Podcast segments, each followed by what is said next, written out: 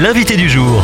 Yannick Holzer, accompagnateur en moyenne montagne dans le massif des Vosges. Bonjour. Bonjour. On profite de la journée internationale de la montagne pour découvrir avec vous la passion d'un milieu aussi fragile que redoutable. Cette montagne, vous l'aimez et c'est cet amour que vous partagez à des groupes tout au long de l'année avec des sorties raquettes, trail et même en traîneau adaptés aux personnes à mobilité réduite. Alors, lorsque vous sortez avec vos groupes, vous avez l'occasion de partager des, des faits historiques, géographiques, mais aussi de sensibiliser euh, le public au danger de la montagne.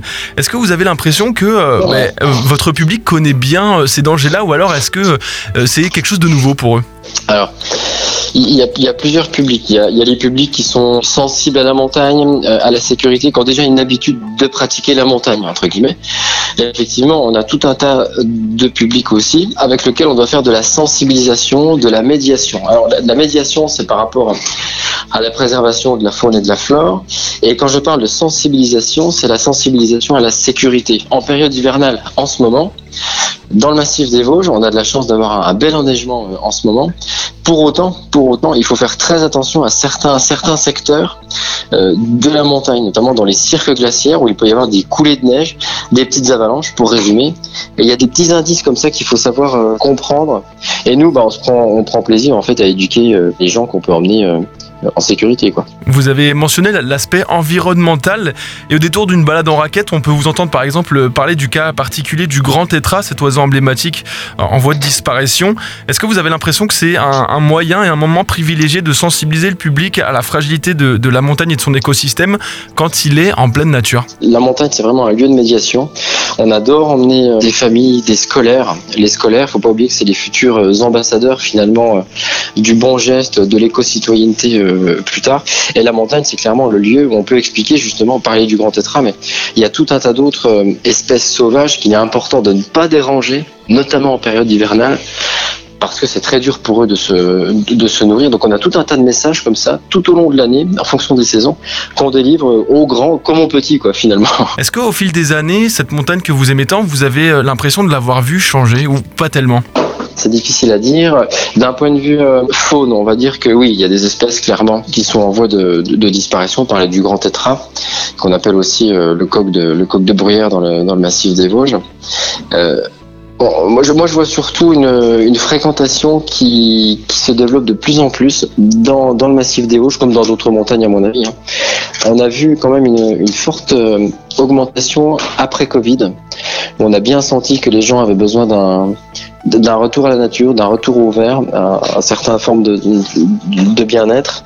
Donc ouais, moi je vois surtout des évolutions de fréquentation des espaces euh, de montagne. Et ça pose aussi la question parfois de la surfréquentation de certains certains endroits.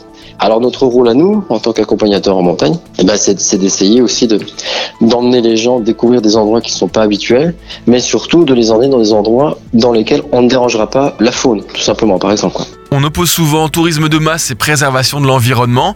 Est-ce que c'est conciliable en ce qui concerne la montagne? Oui, je, je pense que c'est que c'est envisageable. C'est c'est une question de, de bon sens. Globalement, dans le massif des Vosges, on travaille très bien avec le parc naturel régional des Ballons des Vosges, et avec eux, justement, les accompagnateurs en montagne, on est devenus des euh, comment des médiateurs. C'est-à-dire qu'on est rémunéré pour emmener des gens découvrir la montagne, mais dans des secteurs qui sont autorisés, dans des secteurs dans lesquels on on sait qu'on ne dérangera pas euh, la vie euh, la vie sauvage. Oui, moi je pense qu'il y a un, on peut concilier les deux. Après, euh, effectivement, on peut se poser la question d'ici euh, d'ici 10, 15, 20 ans, il y a d'autres territoires dans le monde euh, entier. Je pense notamment au Canada. Au Canada, ils ont une politique un petit peu différente dans les grands parcs nationaux, où il faut carrément acheter son billet à la journée pour pouvoir entrer dans le parc dans le parc national. C'est notre forme de maîtrise des flux euh, des flux touristiques. Mais dans le massif des Vosges, euh, on va dire qu'on n'en est pas encore là. Mais peut-être qu'on se posera la question, comme dans d'autres montagnes, euh, euh, très certainement un jour, effectivement. Vous pensez que cette sorte de privatisation pourrait arriver en France ou alors c'est peu envisageable? C'est vraiment une, une bonne question. Je sais pas y répondre. Je sais pas s'il faut encourager ça. Au contraire, s'il faut toujours considérer la montagne comme les autres espaces naturels, euh, finalement, comme un lieu accessible à tous euh, et de loisirs. Moi, je serais plutôt de cet avis. Mais par contre, je trouve important de d'encadrer les pratiques. C'est-à-dire que les gens ne se baladent pas euh, n'importe où, n'aillent pas déranger la faune, la flore aussi. Voilà.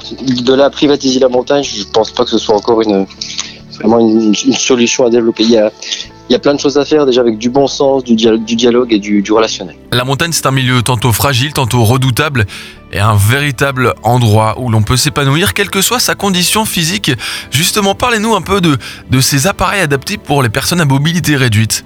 Alors en fait, euh, donc en tant qu'accompagnateur en montagne, on peut passer tout un tas de, qualifications.